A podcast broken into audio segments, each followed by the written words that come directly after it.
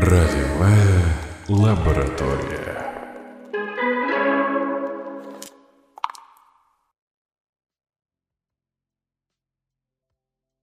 Приветствую вас, гости ролевой лаборатории. Сегодня в нашем виртуальном лектории полутьма. Все тона черно-белые, а сквозь жалюзи просачиваются тонкие линии света, которые играют на фигуре в длинном кожаном плаще и в шляпе, которая повидала множество дождей. Под этой шляпой скрывается мастер настольно-ролевых игр, превосходный детектив, геймдизайнер и наш замечательный гость и академик детективов Александр Семыкин. Привет, очень рад тебя видеть. Приветствую. Спасибо, что позвали. А, сегодня... Я не обещаю, что mm-hmm. Возможно, я буду слишком жизнерадостным для того мрачного нуарного образа, который ты описал, но я надеюсь, наши слушатели не будут в обиде. Хорошо, тогда будем считать, что наш черно-белый нуар потихонечку будет, знаешь, наполняться красками, цветами. Из черно-белого кино, типа 30-х, 40-х, мы станем современным, ярким, сочным процедуралом, каким-нибудь супергеройским. А, ну так вот, так вот, сегодня мы тут собрались не просто, чтобы отлично провести время, но и поговорить о такой замечательной системе, как сыщик. Да, каплоком обязательно. Э, мы поговорим, что это вообще за система, что она из себя представляет. Попробуем на нее взглянуть с точки зрения геймдизайна. Э, потому что наш дорогой гость по ней не просто специалист, а ее амбассадор, и ведет замечательный блог «Запертая комната», который я вам всем настоятельно рекомендую. И наш первый вопрос будет такой. Э, что отличает вообще сыщика от остальных как бы систем? В чем его самое большое преимущество и вообще он про что? Таким классическим ответом, который можно найти в самой книге правил, почти в любой книге правил по, на основе сыщик, а, будет сказать, что правило сыщик смещает фокус э, истории с получения улик на их интерпретацию. Но это такой несколько размытый и абстрактный ответ, и для того, чтобы понять, что вообще это означает, нужно немножко так э, а, копнуть чуть глубже, копнуть в историю и вообще понять, как появился сыщик э, и какие принципы легли в ее основу. Собственно, Игра вышла, первая игра на основе правил сыщик, это из-за террориста. Вышла она в 2006 году, и на тот момент, когда она только начинала создаваться, большинство игр, в том числе и тех, которые пози- позиционировали себя как детективные, обращались с уликами как э, с наградой. То есть, как выглядела стандартная сцена в детективной игре. Герои, детективы, сыщики оказывались в общем-то, в сцене, каком-нибудь э, каком-нибудь помещении, в каком-нибудь э, месте, оказывались на месте преступления, они выслушивали э, описание ведущего, а затем им нужно было в чем-то преуспеть, чтобы получить нужную информацию. Пройти нужную проверку, поискать в строго определенном месте, но чаще всего, конечно, просто кинуть кубик и посмотреть, удалось им это сделать, удалось им достичь желаемого или нет. И, в общем-то, Робин Лоус, э, автор системы сыщик, он так, погодите, ребят, детектив, он же вообще не про это. Детективные истории, они не про то, а как сложно героям найти улику, как сложно им снять отпечаток пальцев, или как сложно им провести там химический анализ э, обнаруженной субстанции. Детектив, он вообще не про это. Детективный опыт, детективное вот, само детектива, оно рождается тогда, когда у тебя есть э, фрагменты информации, и ты можешь использовать их для того, чтобы строить какие-то гипотезы. Ты пытаешься понять, как вот эти разрозненные фрагменты собираются в единую картину. Вот что такое детектив, и вот ради чего мы играем в детективные игры. А, и, в общем-то, вот этот принцип, то, что основа детективной игры — это построение гипотез, возможно, последующая проверка, уточнение, построение снова и так далее. А, и вот сам по себе вот принцип, то, что детектив, он вот про это, и лег в основу правил игры. И сыщик, построен с тем, с прицелом на то, что игроки должны как можно быстрее перейти вот к, именно к этому этапу. Если это основа детектива, если это самая интересная его часть, то и переходить к ней нужно как можно быстрее. И, собственно, как сыщик э, добивается этого. Во-первых, он разделяет э, все способности персонажей на исследовательские и общие. И исследовательских обычно гораздо больше. Общие используются для того, чтобы преодолевать какие-то препятствия, там, бегать, прыгать, стрелять, драться, взламывать замки и прочие подобные штуки, а исследовательские способности используются для того, чтобы получать улики. И в самом широком смысле, потому что способности иногда там бывает по несколько десятков. А, но Почему это, почему это разделение важно? Потому что теперь специализация э, персонажей игроков идет уже не по принципу того, что вот этот хорошо дерется, вот этот классный социальщик, а вот этот расследует, потому что у него есть навык расследования. А теперь э, специализация идут сразу по двум направлениям. С одной стороны, один может хорошо взламывать э, замки, второй драться, а третий снайпер экстра-класса, но в то же самое время каждый из этих персонажей еще и обладает разным набором исследовательских способностей, и они специализируются в разных областях именно что получение информации и ведение расследований. Второе, э, обычно те самые списки способностей, с помощью которых можно искать улики, они довольно обширны. И это, во-первых, служит подсказкой для игроков о том, что именно они могут использовать для получения улик, а во-вторых, э, служит э, шпаргалкой для ведущего о том, какие улики можно вводить в игру и на чем вообще можно строить э, сценарий. Ну и в-третьих, это то, о чем вспоминают при упоминании сыщик чаще всего. Это то, что использование исследовательских способностей не требует броска кубиков. То есть еще одно препятствие между игроками и уликами устраняется. Теперь нет вот этого, то, что ты пропускаешь какую-то важную информацию из-за того, что провалил проверку внимания. Нет, ты используешь э, криминалистику, ты используешь лингвистику, ты используешь судебную антропологию, э, ты используешь, э, я не знаю, судебную психологию и какие-нибудь другие экзотические способности, и если в целом это возможно в условиях конкретной сцены, ты получишь ту информацию, которая тебе необходима, чтобы продолжить это расследование. Ну и, пожалуй, еще одна важная часть, которая делает сыщик э, хорошим выбором для детективов, это то, что само понятие улик э, вводится как э, игромеханическая сущность. И книги правил учат, веду... учат ведущего, как с этой сущностью работать. То есть какие бывают улики, в каких ситуациях э, какие могут использоваться. И опять же, это диктует определенный подход к планированию сценариев э, и, собственно, к работе с уликами и самим расследованием. Как-то так. То есть корректно ли будет сказать, что если в этой игре все детективы, то как бы э, их разница будет в их методах да, ведения их детективного расследования? Именно И так. будет строиться их идентичность, соответственно. Да, все так. То есть, несмотря на то, что все детективы, это не значит, что все они о, детективы в таком узком значении этого слова. Потому что все они хорошо снимают отпечатки пальцев э, или разбираются в баллистике. Нет, кто-то может быть хорошим социальщиком и там читает людей как открытую книгу кто-то очень хорошо разбирается в технических средствах и там разбирается в оружейном деле, деле взрывотехнике, инженерном деле и может там отключить э, диверсию от случайной поломки. Ну, а кто-то может быть э, отличным медиком, умеет провести скрытие и определить э, точную причину и время смерти. То есть, как правило, в системе в играх на основе правил сыщик персонажи игроков довольно-таки компетентные и крутые специалисты. Есть исключения из этого правила, но их не так много. И, как правило, они специалисты вот в таких областях и очень хорошо знают свое дело. Ага. Эм, попробую задать вопрос с позиции человека более классического подхода, или который, может, плохо знаком с этой игрой.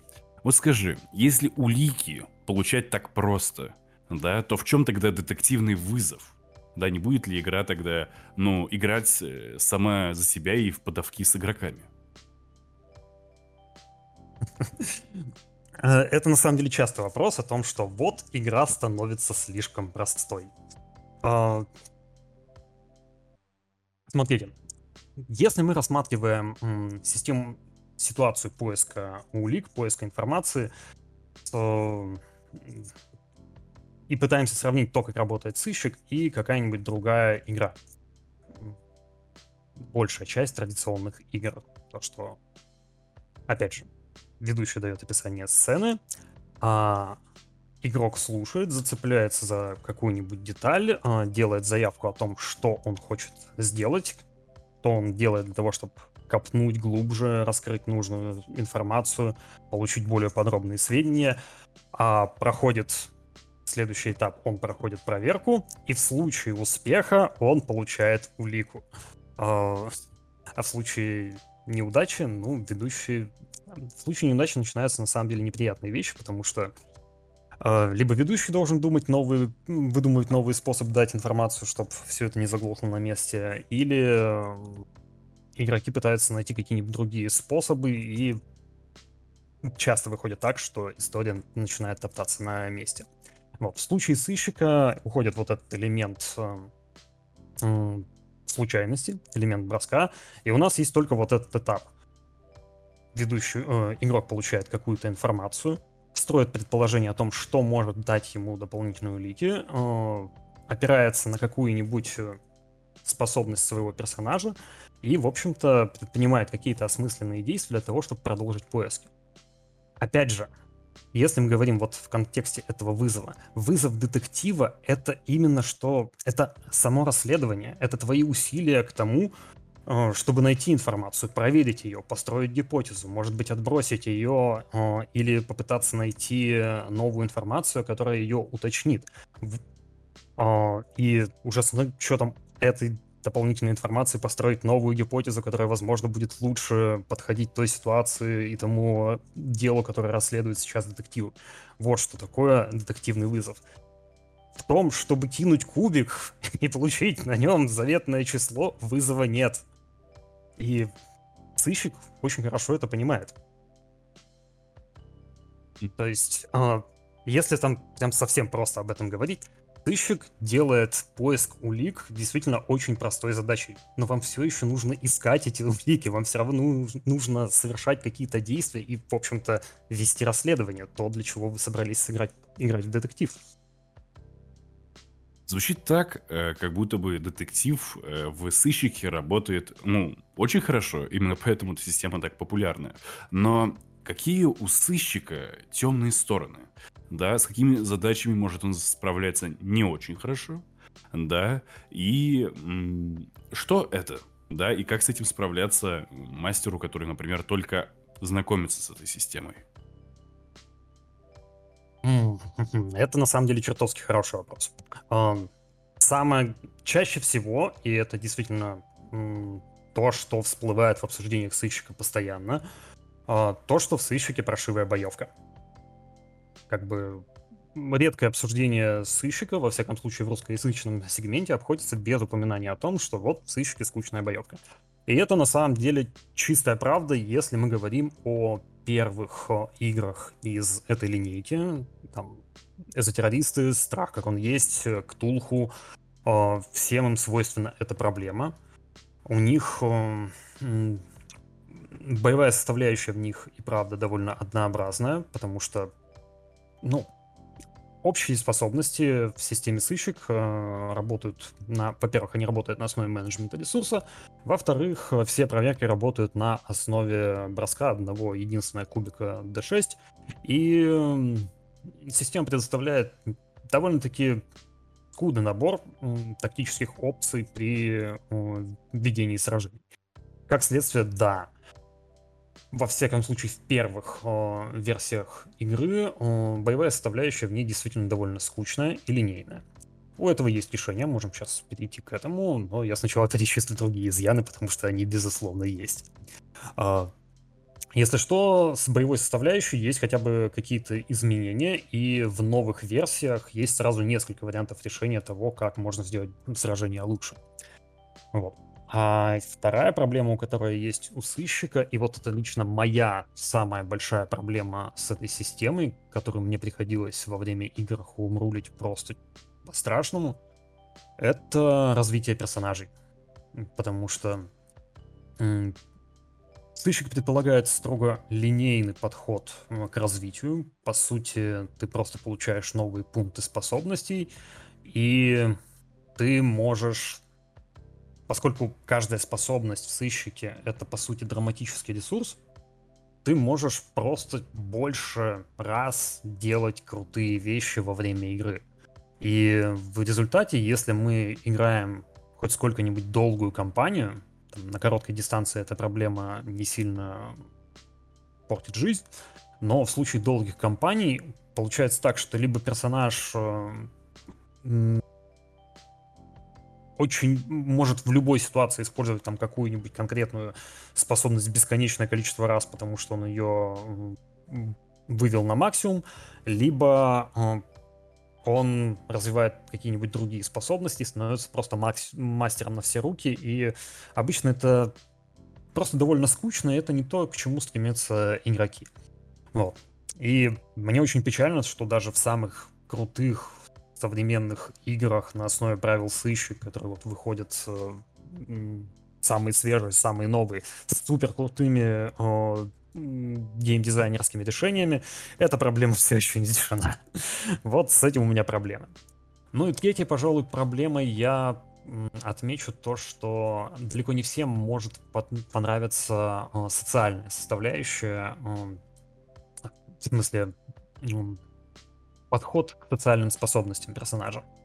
Потому что а, в большинстве игр есть исключения, но в подавляющем большинстве игр а, межличностные способности персонажа это точно такие же исследовательские способности, как другие. А это значит, что они рассматриваются прежде всего как средство получения информации. И, опять же, это если мы играем в чистый детектив, это понятно, объяснимо, и это может работать. Потому что я использую эту способность, там, я успокаиваю подозреваемого, или я пронзаю своим знанием судебной психологии, что именно он скрывает, э, и почему он мог это сделать. То есть, пока мы используем это для получения информации, в целом все работает хорошо. Но если мы хотим строить э, интересные социальные конфликты, успех в которых не гарантирован, и ну, которые строятся не на том, получат ли детективы интересующие их сведения или нет, а именно на том, пытаются ли они кого-то убедить, э, изменить решение, заключить союз и так далее. А здесь уже как раз элемент случайности был бы совсем не лишним, потому что подобные ситуации, они могут быть очень интересными, захватывающими, напряженными, но в сыщике не так много э, инструментов для того, чтобы сделать их таковыми с механической точки зрения. Есть единственная игра, которая поступает... Да нет, есть две игры, которые поступают э, иначе. Э, но, тем не менее, в подавляющем большинстве случаев это все еще вот те межличностные способности в сыщике, это обычные исследовательские способности, которые не предназначены для использования в межличностных конфликтах, а не расследований. Вот. Слушай, мы с тобой уже упомянули другие хаки и линейки, и давай сейчас э, остановимся на этой теме. И вопрос даже не в том, какие есть другие там линейки, версии сыщика, да, хотя это тоже интересная тема. Э, важнее, по крайней мере для нас, как э, участников лаборатории, другое. Что объединяет эти линейки, да, что позволяет сказать, что они все являются итерацией как бы сыщика, но но э, есть ли какие-то у них общие принципы, которые делают их хорошими хаками, именно с точки зрения геймдизайна? Они основаны на том, что они исправляют и первоначального сыщика, или в том, что они как-то э, по-новому работают с новыми смыслами? Да, насколько известно, ты и сам да, писал хак, новую э, игру, да, по сыщику. В данном случае... Город. да? Все так. Это не хак. Э, я я противник э, концепта того, чтобы называть хаком любую о, игру, которая использует существующую систему правил. Прошу Потому что... Нет, это не претензия, это так. Я понимаю. Но, тем не менее, вот такой вопрос. Множество есть игр в линейке сыщика. Что, глядя на какую-то из них, позволит сказать, что эта игра хорошая, да, именно с точки зрения геймдизайна, что она привносит новое, не конкретная игра, а вообще, да, вопрос про развитие, да, с точки зрения геймдизайна уже существующего механа, если этот Мгм. запрос понятен. О, это, это на самом деле чертовски интересный запрос. э, И на самом деле у меня та подборка игр, о которых я хотел рассказать в первую очередь, я хотел рассказать просто потому, что они прикольные, потому что я их еще люблю. Но сейчас я понимаю, что все они полностью укладываются именно в тот вопрос, который ты задал. Ну, то есть, как вот конкретно из этих игр развивала или расширяла или изменяла подход к эм, правилам сыщик и что в ней появилось нового. Ну, собственно, м,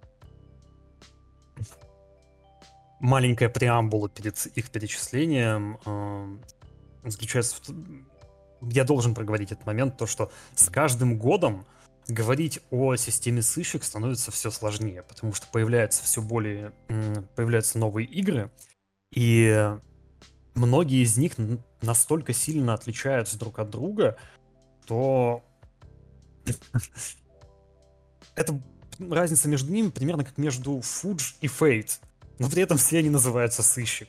И о них все сложнее и сложнее говорить как о какой-то единой системе правил, потому что, например, э, Yellow King RPG, которая вышла несколько лет назад, она прям очень сильно перелопатила всю систему, она изменила боевую составляющую, она изменила подход к особым, к особым преимуществам, к менеджменту ресурсов, и вот ее очень тяжело сравнивать там с какой-нибудь Swords of Serpentine. Это в прошлом году вышла игра. Вот. Но, тем не менее, если говорить о том, что их объединяет, это вот то, что я проговорил. Сама философия работы с уликами, э, сам принцип того, что э, есть общие способности и исследовательские способности, и исследовательские способности всегда работают э, без э, каких-либо проверок и элементов случайности. В остальных э, аспектах игры на основе правил сыщик могут отличаться очень сильно. Ну, собственно, давай пройдемся по самым интересным из них. Давай. м. Ну, ладно, я не могу не упомянуть эзотеррористы и страх, как он есть, э, потому что я очень люблю эти игры. И они подарили мне, наверное, сотни э, увлекательных приключений, но я, пожалуй, сразу должен предупредить э, слушателя о том, что э, использовать их в качестве образца именно с точки зрения механики геймдизайна, пожалуй, не стоит, потому что они были первыми, и как следствие в них не так много, в них мало именно крутых геймдизайнерских идей, которые сейчас покажутся свежими и интересными. Хотя, например, факторы риска и страха, как он есть, довольно любопытны. Это механизм, который позволяет который настраивает эту игру на жанр хоррора за счет того, что дает э, каждому герою выраженную мотивацию совершать глупые, необдуманные и очень рискованные поступки, которые ожидаешь увидеть от персонажа произведения в жанре ужасов. М. Это довольно интересное решение, можно посмотреть, как именно оно там работает. М. А, дальше. Что хочется упомянуть? Ashen Stars. Пепельные звезды. Это космическая фантастика. И эта игра интересна тем, что она расширяет фокус детектива, вот именно с чистого детектива с расследованиями до э, решения проблем в целом, потому что здесь э, главные герои игры это наемные шерифы э, во в галактическом фронтире, который разорен в секторе э, планетарном секторе, который разорен недавней войной, и есть вот фронтир, в котором фактически царит э, беззаконие, э, нормальные силы конгломерата до него не дотягиваются, и след- расследовать э, сложные преступления, происшествия приходится командам лазеров, за которых, собственно, и предстоит играть. И эта игра, во-первых, интересна тем, что как можно, в общем-то, казалось бы, очень простую механику, завязанную больше на ведение расследований, во-первых, можно расширить до расследования происшествий и решения проблем в целом. А во-вторых, там еще есть неплохие, неплохая система сражений, аугментации, виротехнологий, имплантов и космических сражений. Ну, то есть это неплохой пример того, насколько очень простые механические принципы можно вывернуть прям на максимум. На мой взгляд, местами они перебарщивают. Но как пример, это как пример довольно интересен. Плюс я, честное слово, я не знаю, как можно не влюбиться в сеттинг Ashen Stars. Уж насколько я э, равнодушен к космической фантастике, э, этот сеттинг меня покорил. Потому что сама завязка, у нас классическая космоопера, множество раз, э, путешествие быстрее скорости света, множество освоенных планет и э, огромная галактическая империя-конгломерат э, не так давно кажется, победила в войне с загадочной расой Магилар. Слово «кажется» здесь, э, в общем-то, вполне уместно, потому что э, Магилар... Никто не знает, кто такие Магилар. Все знают, что с ним была война, она продолжалась очень долго, она разорила всю империю, а потом они ушли. Возможно, их победили, возможно, нет. Но они ушли, забрав с собой всю память о них. Поэтому никто не знает, толком, что произошло, как шла война. А, есть только какие-то обрывки воспоминаний об этом, и на этом можно строить огромное количество приключений на вот том, что осталось, то, что мы забыли. В общем, вот сам по себе вот этот загадочный концепт сеттинга, на котором может быть выстроено очень много любопытных приключений и историй об осколках этой войны, военного прошлого, судеб героев, которые, скорее всего, участвовали в этой войне. В общем, это сделано очень круто. Вот. То а... есть. А, извини, если перебил. Нет, э, если есть вопрос по Ashen Stars, можем поговорить, или я могу продолжить про другие игры. Продолжи про другие игры пока что. У а. меня, а. тем не менее, вопросики копятся, ты не думай. Хорошо. А, следующее, что я прям хотел бы упомянуть, это Mutant City Blues. А, она переведена как раз на русский язык, первая редакция, во всяком случае, игры. Блюз города мутантов. Я обожаю эту игру, э, потому что это очень интересный мешап сеттингов, мешап жанров супергероики и полицейского детектива. Но надо заметить, что полицейского детектива здесь гораздо больше, чем супергероики. В чем суть? Эм, один по миру 10 лет назад прокатилась э, загадочная эпидемия, которая наделила 1% э, населения э, суперсилами. Это значит, что 1% преступников стал суперпреступниками. И это значит, что потребовалось э, особый отдел полиции, который занимается делами, связанными с мутантами и обладателями суперсил. А, собственно, за представителей вот этого специального отдела полиции и предстоит играть.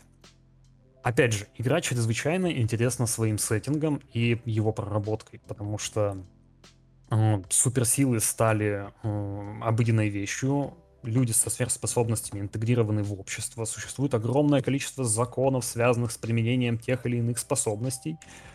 А, и вместе с тем это очень круто работает именно на детективный жанр, потому что у каждой способности есть э, строгие границы того, как именно она работает. Существует э, таблица связи э, способностей с генетическими маркерами, генетическими отклонениями, а, которые ей сопутствуют. И эта таблица является, во-первых, как внутриигровым, внутриигровой сущностью, это таблица Квейда, э, гений аноморфологии, новой ветви науки, разработал ее, и теперь она фактически такая новая таблица Менделеева изменившегося мира.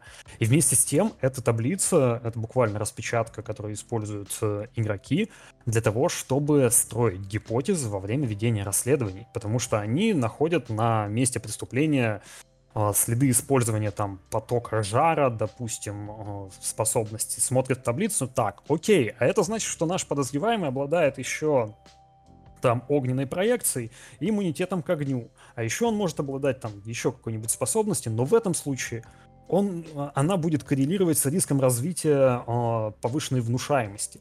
И это может стать важной уликой во время расследования. В общем, это очень крутой пример того, как может выглядеть э, очень такой строгий процедуральный детектив э, с акцентом на криминалистических процедурах в мире, в котором вообще-то существуют супергерои с э, десятками возможных суперспособностей. Ну, то есть, если ищете, во-первых, классный пример суперспособностей того, как они могут там, быть связаны друг с другом, Блюз города мутантов великолепный пример. А во-вторых, это пример того, как можно строить э, очень крутой, подробный и детерминированный детектив в сеттинге с ярко выраженным фантастическим элементом. Вот. Как-то так. У меня есть еще парочка игр, которые я могу упомянуть. давай тогда еще одну, да, самую, наверное, не похожую на оригинального сыщика, но тем не менее все еще являющуюся его частью его э, семьи, так сказать. Окей, тогда э, в очередной раз упомяну м, Swords of the Serpentine. Эта игра вышла в прошлом году. Я ее очень долго ждал, потому что она лет на по-моему, года на 4, на 5 э, э, застряла в производственном аду, но я очень жалею об этом, потому что я влюбился в нее с момента э, участия в плейтесте. И это авантюрная фэнтези, авантюрно-детективная фэнтези на основе правил сыщик, в котором, во-первых, э, оно очень интересно, во-первых, тем, что в нем решены больше, решена большая часть проблем которая присуща правилам сыщик, связанных, например, с социальной, социальными конфликтами или с боевой составляющей. А во-вторых, э, это классный пример того, как э, можно, как можно сделать интересную детективную игру в фэнтези-сеттинге, в мире меча и магии. И, опять же, там роскошный сеттинг. Я как раз сейчас играю в компанию по Serpentine, и, боже мой, до чего же это здорово. Скажи тогда о нем буквально пару слов, чтобы наверняка э, кто-то из наших слушателей тоже в нее влюбился и поиграл. Окей. Swords of the Serpentine — это... Это детективная авантюрная игра в городе Эверсинг, который напомин... больше всего напоминает до, до пороховую Венецию по своей эстетике, а по своей атмосфере и э, таким вайбом больше всего напоминает э, металлическую серию Глена Кука, э, произведение о Фраксе, может быть, читали или нет. Ну и немножко там есть, конечно, от Терри Пратчета. Потому что город, в котором происходит действие, Эверсинг, он получился невероятно колоритным и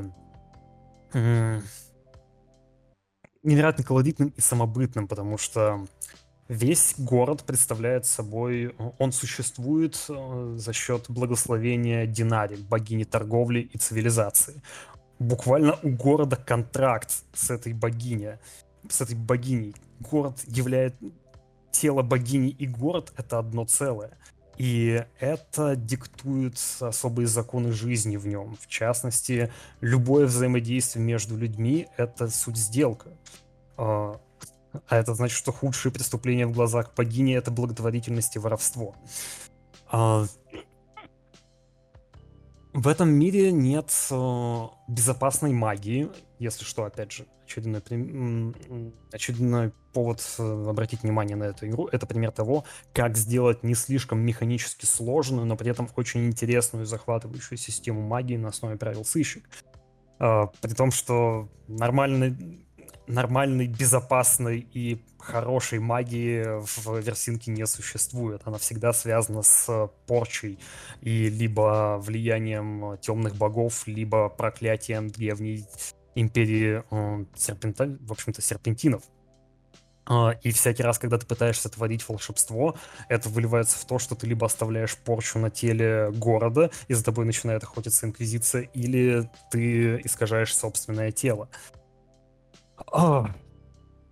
А, в общем, там многое завязано именно на взаимодействии с богиней, или того, что местные жрецы — это одновременно ростовщики и а местное священное писание совмещено с кодексом налогообложения.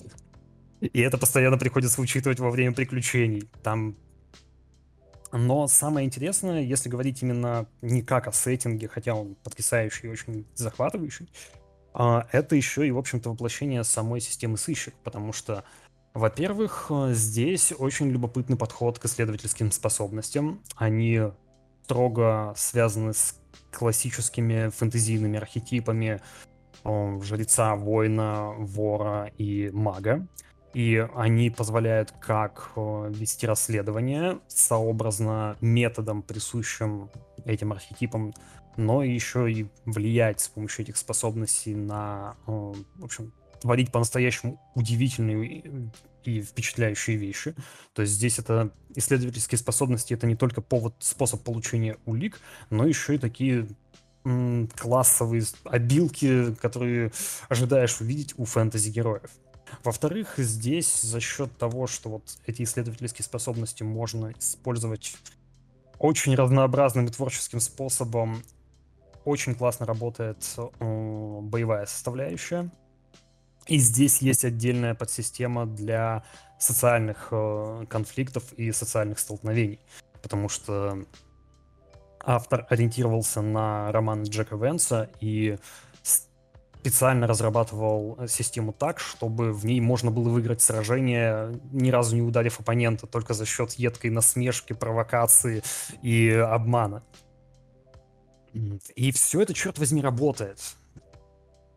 То, сколько там, сколько разных подсистем было добавлено, это очень интересный пример того, как можно расширить э, фокус механики, как можно сделать систему, казалось бы, такую прям лучше всего подходящую для традиционных детективов, как сделать ее вообще-то отличной основой для динамичного авантюрного фэнтези.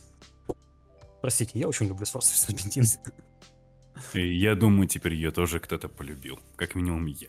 Но смотри, мы сейчас с тобой взяли и как бы обозначили некоторый срез, да, игр по сыщику.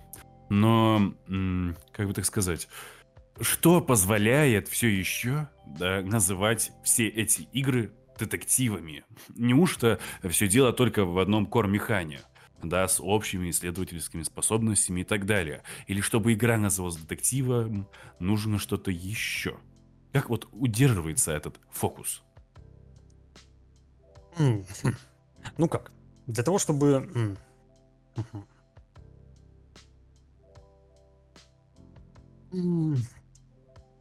Если говорить именно как удерживается фокус этой игры не в контексте отдельных приключений, а в контексте, в общем-то, самого сыщика, то прежде всего это то, что я упоминал раньше, то, что само понятие улики, оно э, введено как игромеханическая сущность.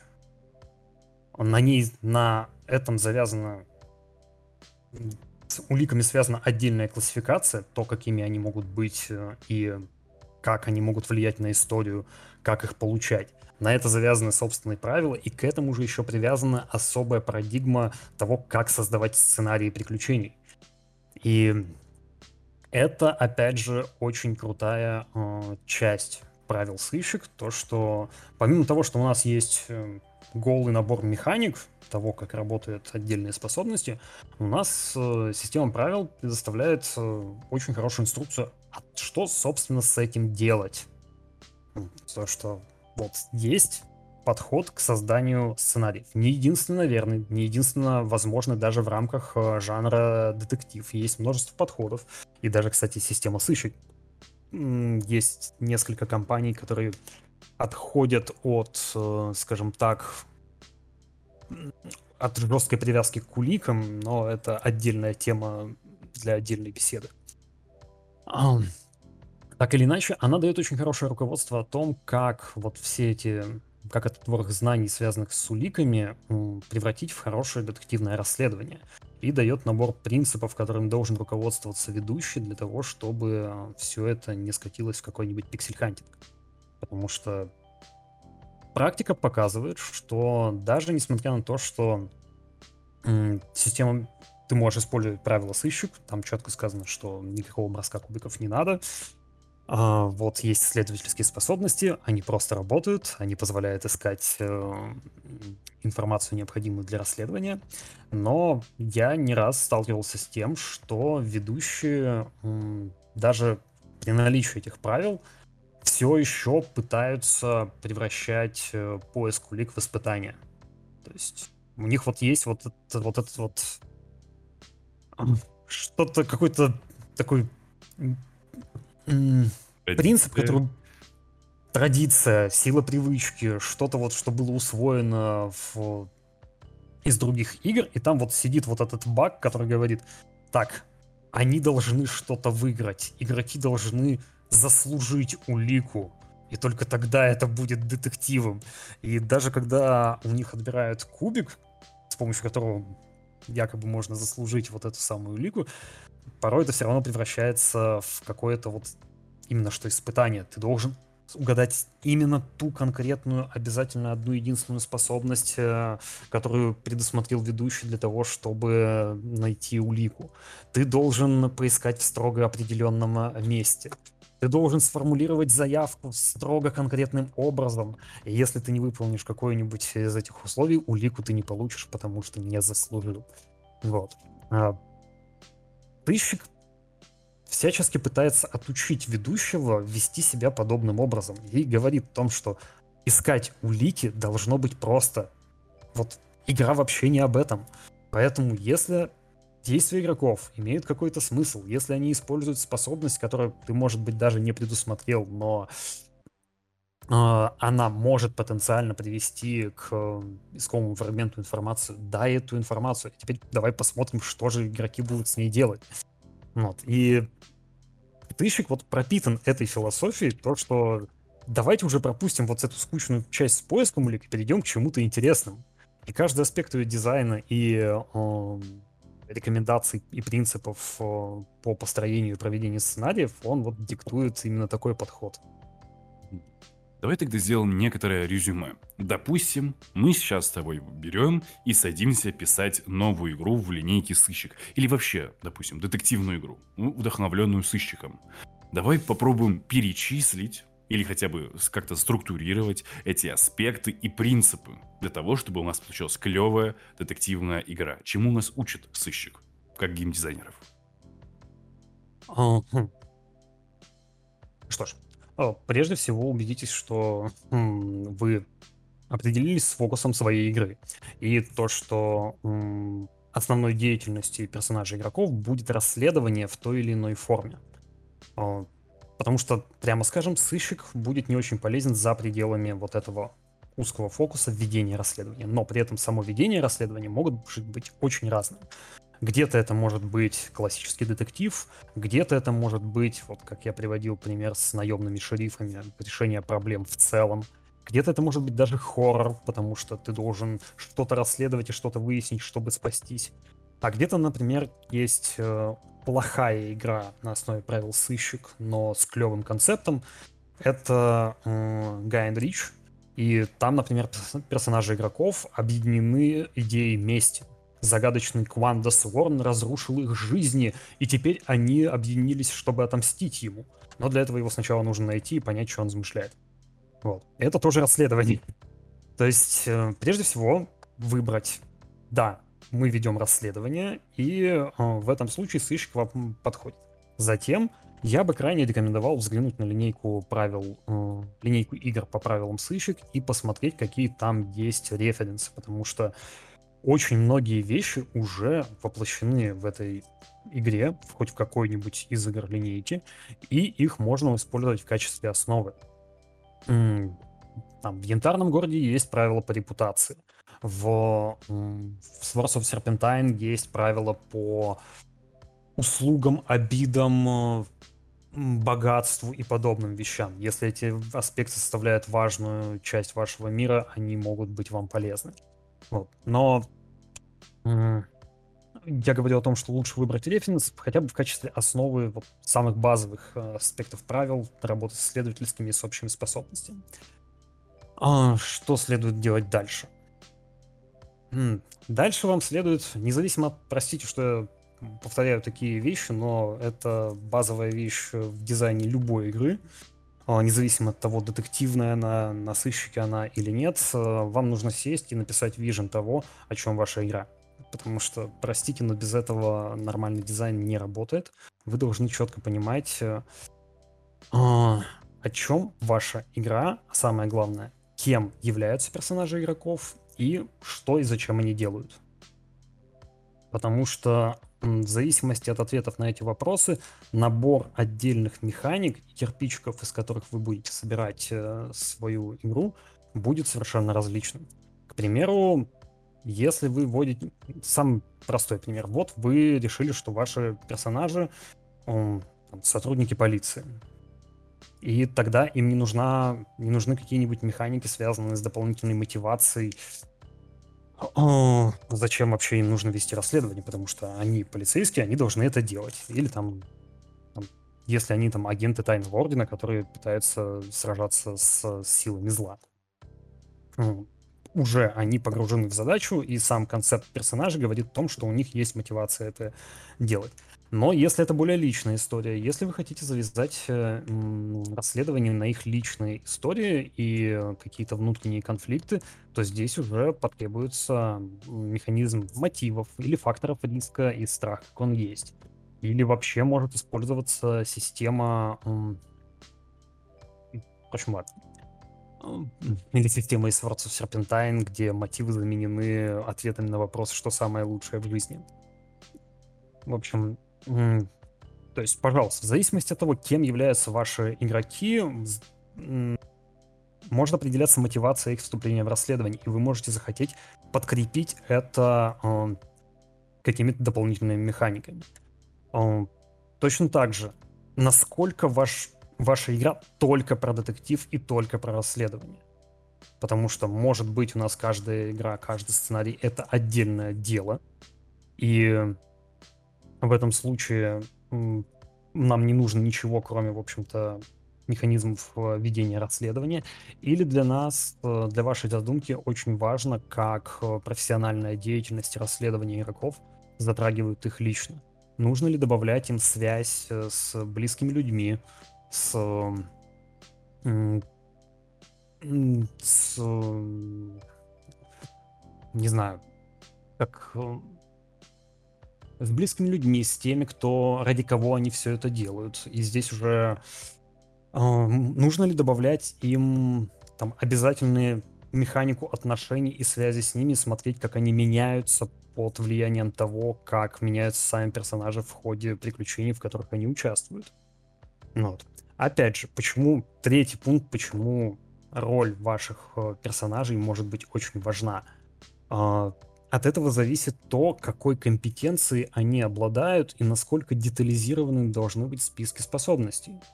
Потому что яркий пример, например, эзотеррористы и игра «Страх, как он есть». И то, и другое — хоррор. Действие игр происходит э, в одном сеттинге внешней тьмы, в котором есть такая сущность, как внешняя тьма. Но в случае террористов э, персонажи — это суперкомпетентные агенты тайного ордена, э, сражающегося, в общем-то, с международным заговором оккультистов. В страхе, как он есть, это самые обычные люди, которые впервые сталкиваются с темной изнанкой нашей реальности. Один сеттинг, схожие жанры, абсолютно разные наборы способностей. Потому что у агентов может быть супер детализированные списки того, как э, они могут вести расследование. И там есть судебная антропология, судебная психология, судебная одних методов криминалистики там есть, э, по-моему, штук 8, вплоть до судебной энтомологии изучения насекомых. И совсем другое дело героя страх, как он есть. Где есть способность с ограниченной доступностью, называется сыскное дело. И она покрывает э, все, всю криминалистику, но так поверхностно. То есть здесь работает тот же принцип, который, в общем-то, используется в дизайне в целом. То, что попадает в фокус вашей игре, вашей игры, должно быть детализировано. Потому что эти ситуации будут встречаться в игре часто, а средства решения их, средства взаимодействия с этими ситуациями желательно сделать как можно более разнообразными. Поэтому вы там вводите сложные детальные списки навыков, чтобы у разных игроков могла быть разная специализа... специализация в разных сферах. А то, что, в общем-то, выпадает из этого фокуса, вы делаете максимально поверхностным и покрываете там какой-нибудь одной общей способностью, чтобы это присутствовало в игре, это могло помочь, когда это необходимо, но не оттягивало на себя слишком много внимания игроков. Хороший пример в этом плане, например, Time Watch. Это хронодетектив про патруль времени и путешествие во времени и расследование хронопарадоксов.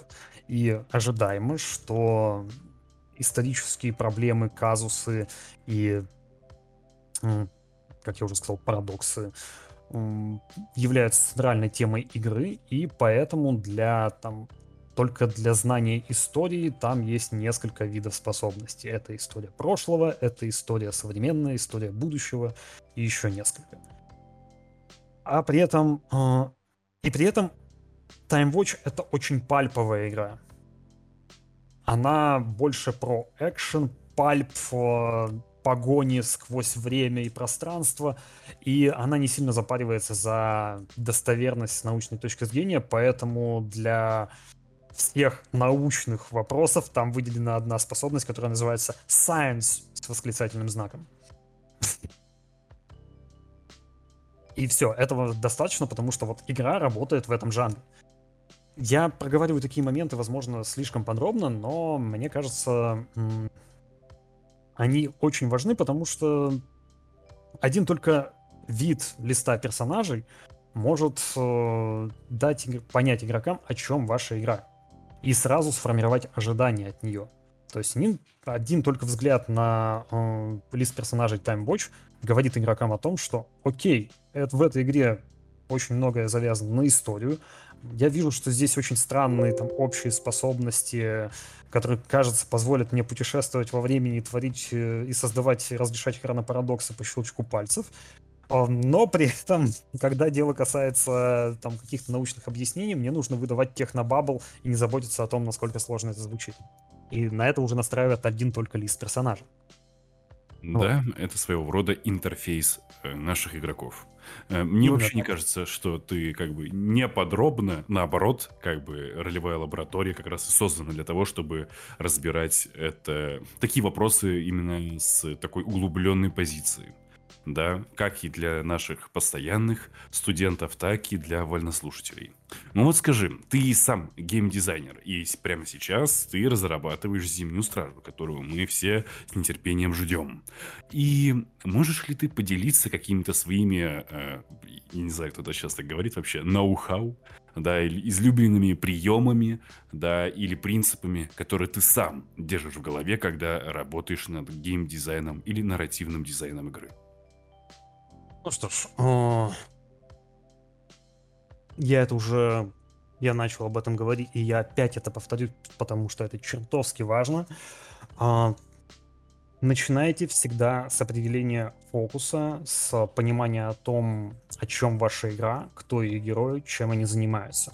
Напишите вижен настолько подробно, насколько можете. Не теряйте времени, не, не жалейте времени на то, чтобы детализировать его и писать, потому что мой опыт работы показывает то, что чем лучше вы проработаете этот вижен, тем меньше вам придется переделывать саму игру в будущем, и тем меньше классных и интересных кусков вам придется из нее выкидывать. Потому что я на этом, например, обжегся на... Когда делал Янтарный город, э, я у меня только появилась классная идея, я начал ее воплощать в жизнь, и только в процессе работы я начал как-то фиксировать и формировать вижен того, о чем же оно все-таки будет.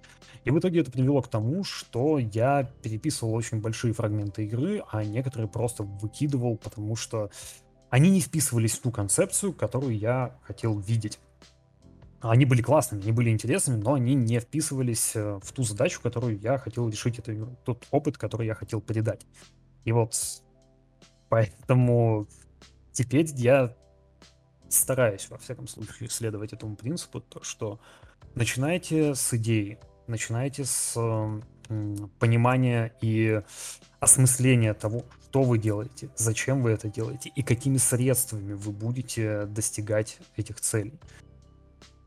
Не потому что... Не потому что это то, как делают взрослые дяди дизайнеры, хотя это скучнее, а просто потому что это сэкономит, сэкономит вам время, силы и нервы. Вам придется переделывать э, меньше работы благодаря этому. Вот. Какие еще принципы я могу... Или может у тебя какие-то инструменты есть? Или советы? Есть, есть еще один совет, который я хотел бы дать. Э, я вот, э, опять же, это из свежего, то, на чем я обжегся на переразработке «Зимней стражи». Э, не спешите переделывать механики и правила до того, как вы их попробуете в деле. Очень часто бывает так, особенно у опытных ведущих и дизайнеров, которые они читают книгу правил, смотрят, вау, мне нравится вот эта штука, а вот это работает странно, я, пожалуй, это переделаю под себя. И ведущий там начинает вводить игру, но там сразу же вводит какой-нибудь home rule, не ну, проверив, как правило работает э, в оригинале. Или дизайнер начинает переделывать правила э, под себя сразу же, потому что он считает, что так оно будет работать э, лучше.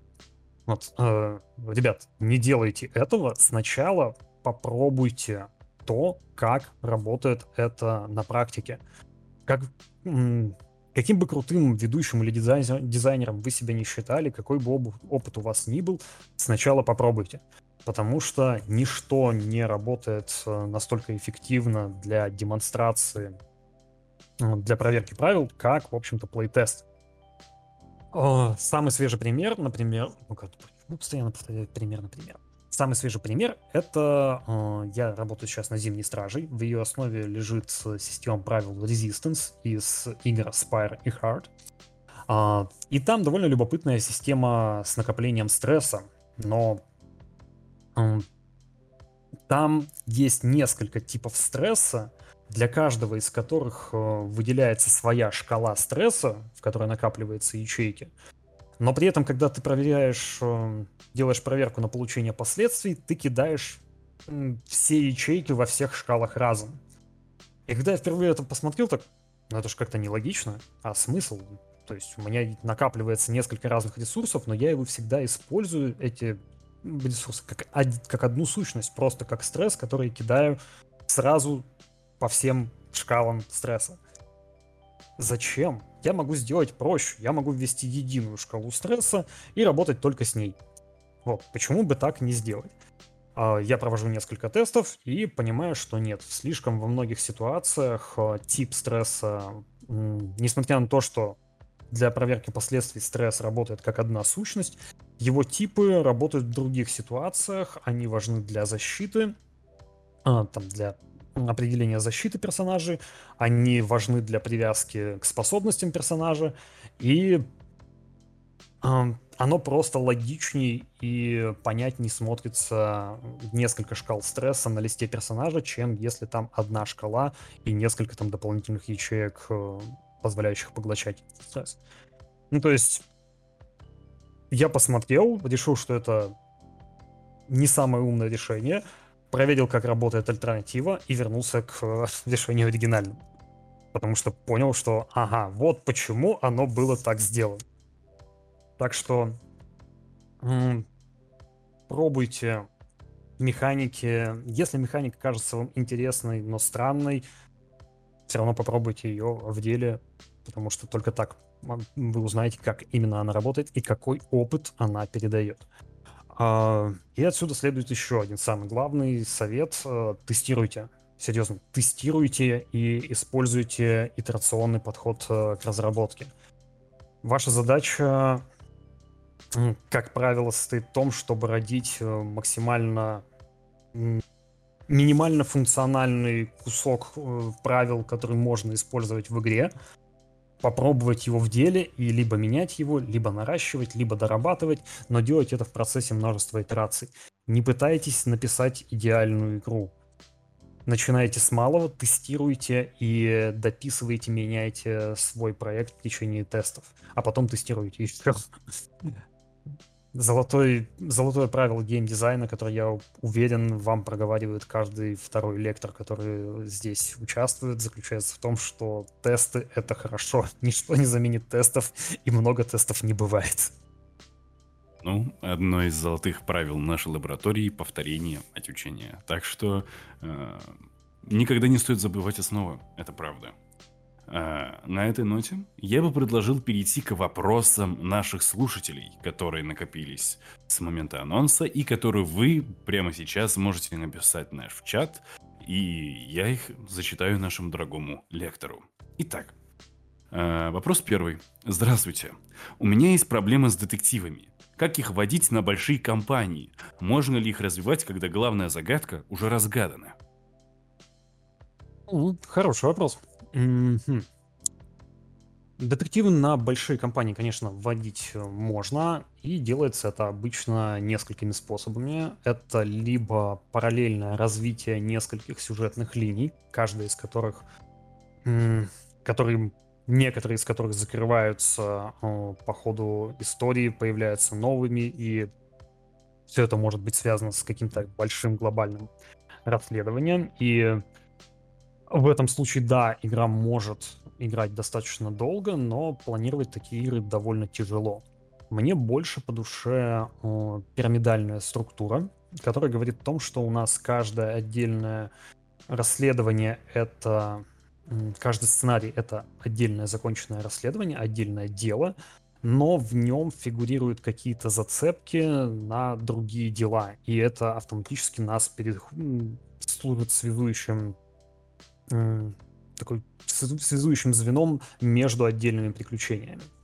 А, на самом деле я бы рекомендовал для э, чтобы разобраться в этом, есть, во-первых, у меня неплохая статья планирования магистрального сюжета, а во-вторых, есть э, в игре Knights Black Agents, э, собственно, по сыщику, там очень интересно описана система конспирамиды, так называемая. Она а, предлагает смотреть mm-hmm. на э, компанию, прежде всего Knights Black Agents. Его особенность в том, что это игра именно для больших, долгих компаний и расследования э, шпионского заговора вампиров. И поэтому она предлагает смотреть на этот заговор как на пирамиду, где в основе находятся ячейки низшего уровня, уличный уровень, небольшие банды, небольшие ячейки, связанные с этим заговором. Но с каждым следующим уровнем ты поднимаешься по степени влияния этих ячеек на мир и так лезешь до самой вершины заговора и понимаешь, кто там э, вверху. И, в общем-то, каждый блок э, этой пирамиды — это отдельное расследование, отдельный сценарий. Но ты берешься за него, потому что ты берешься расследовать этот заговор. И ты собираешь э, фрагменты информации в каждом отдельном сценарии, которые собираясь вместе, ведут тебя на следующий уровень, а там это, все это повторяется. В зависимости от того, насколько сложной, глобальной и долгой э, задумана компания, уровней в этой пирамиде может быть довольно много. Вот. Но сам по себе концепт схема довольно удобны для планирования э, долгих кампаний и приключений, а еще это вспомогательный инструмент э, для планирования развития масштаба действия, потому что ты начинаешь буквально там с каких-нибудь мелких уличных э, притонов, э, которые держат вампиры, а постепенно продвигаешься до уровня города, страны, а в случае того, что, а учитывая, что Nice Black Agents это такой шпионский технотриллер, то там уже трансконтинентальный масштаб на высоких уровнях этой пирамиды. Собственно, нечто подобное я планирую использовать для компаний в Зимней Страже, только без э, транснационального уровня, потому что все действие будет происходить в отдельно взятом городе. Вот. А... Ну, что ж, звучит вот. довольно клево. А, тогда еще один вопрос. А, как в итоге ты обычно решаешь проблему линейного развития персонажей? О, ты семи сыщик. Хм. Вот в чем дело с развитием персонажа. Мне практика показывает, что ни мне как ведущему, ни игрокам как участникам долгой кампании не очень интересно развивать э, свои навыки линейным образом. То есть, окей, я мог там 4 раза, ну, там 3 раза круто подраться, а теперь я могу 4 раза круто подраться. Или я мог э, 2 раза использовать э, взрывотехнику, а теперь могу три раза использовать взрывотехнику.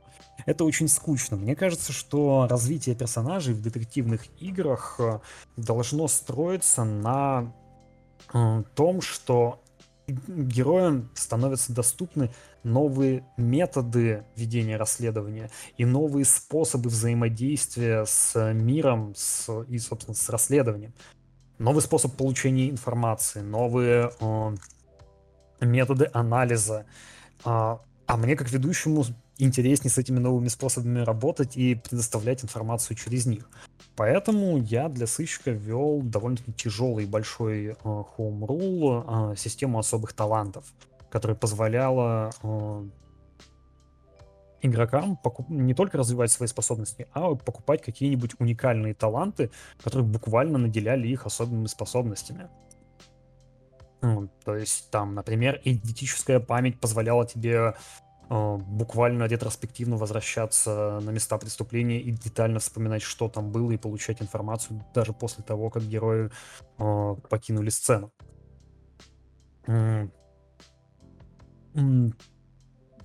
Способность э, эмпатия позволяла тебе точно чувствовать, что ощущает сейчас э, твой собеседник, в каком эмоциональном состоянии он находится.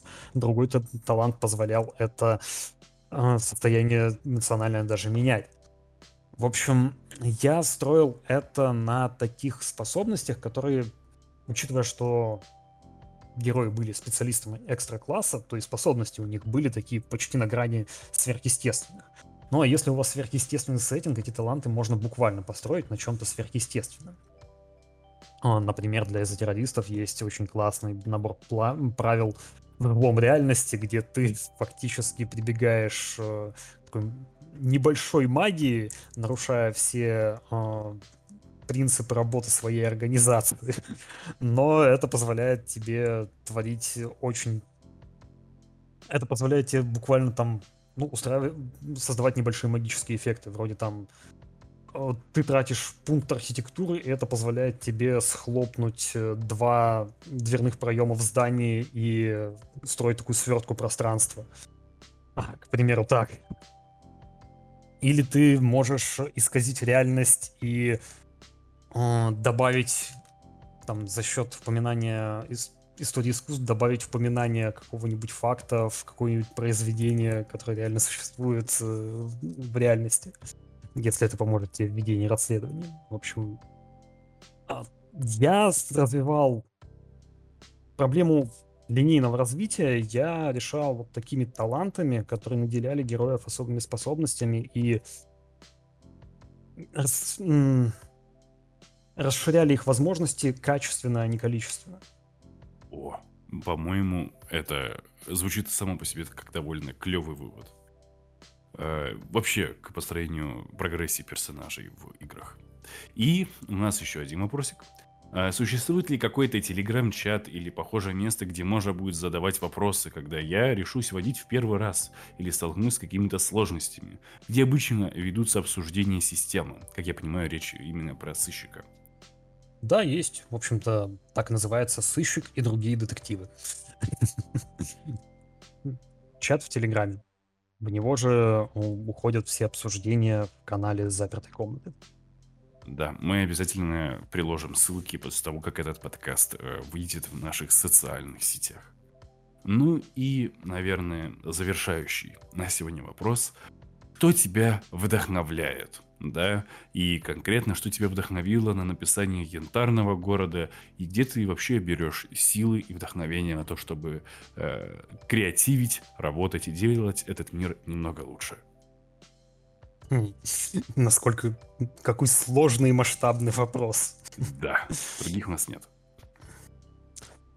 Не знаю, если честно, очень сложно найти какой-то единый источник. Я могу сказать, наверное, в целом, что меня вдохновляют э, истории. Я одержим историями как э, явлением и в любой их форме это игры, видеоигры, настольные ролевые игры, это книги, это могут быть какие-то сериалы, и если там появляется какой-нибудь интересный концепт, мне порой очень хочется его как-то исследовать. Мне очень хочется помест... сделать из него превратить его в набор декораций и систему хрупкого равновесия, которая может э, которая может быть разрушена самыми разнообразными способами, а потом поместить туда персонажей и посмотреть, как они будут с ней взаимодействовать. И, в общем-то, поэтому я считаю, что... Поэтому я люблю настольные ролевые игры и игры в целом, потому что мне не очень интересно в этом плане линейность и какое-то фиксированное повествование. Мне интересно вот это создание системы хрупкого равновесия и каких-то конфликтов, а потом посмотреть, как будут, как оно будет развиваться под воздействием о, тех персонажей, которые там окажутся за счет решений игроков, выборов. И так родился Янтарный город. Он полностью построен вокруг системы вот такого хрупкого равновесия, в котором пребывает сам Янтарный. А, и так сейчас рождается Зимняя Стража. И так так я проводил много, множество компаний и игр, которые, которые не получили воплощение в, конкретной, в конкретном продукте, но которые я вводил для своих, которые я вводил на фестивалях, конвентах или просто для своих друзей. То есть мне всегда очень... Меня всегда очень интригует какой-нибудь фантастический чаще всего меня интригует фантастический концепт, который может интересным образом воздействовать на некий социум, некое общество. А, именно поэтому чаще всего я работаю с городами, потому что это именно тот масштаб, с которым мне, который мне интереснее всего. И я до сих Наверное, это та же самая мотивация, которая а, стоит за созданием многих э, произведений классической фантастики. Но мне кажется, что такое же исследование, как какая-нибудь штука может повлиять на нас, на людей, на социум, на сообщество, э, это еще и прекрасное топливо для игр. По-моему, это чудесный ответ и офигенная нота для последнего аккорда, который раздастся в нашем виртуальном лектории. Что же, дорогие э, участники и гости нашей лаборатории, с вами был невероятный инспектор э, детективов э, Александр Семыкин и ваш ассистент Аркадий. С вами была ролевая лаборатория, а потому играйте и изучайте. Хорошего вам вечера. Всем пока.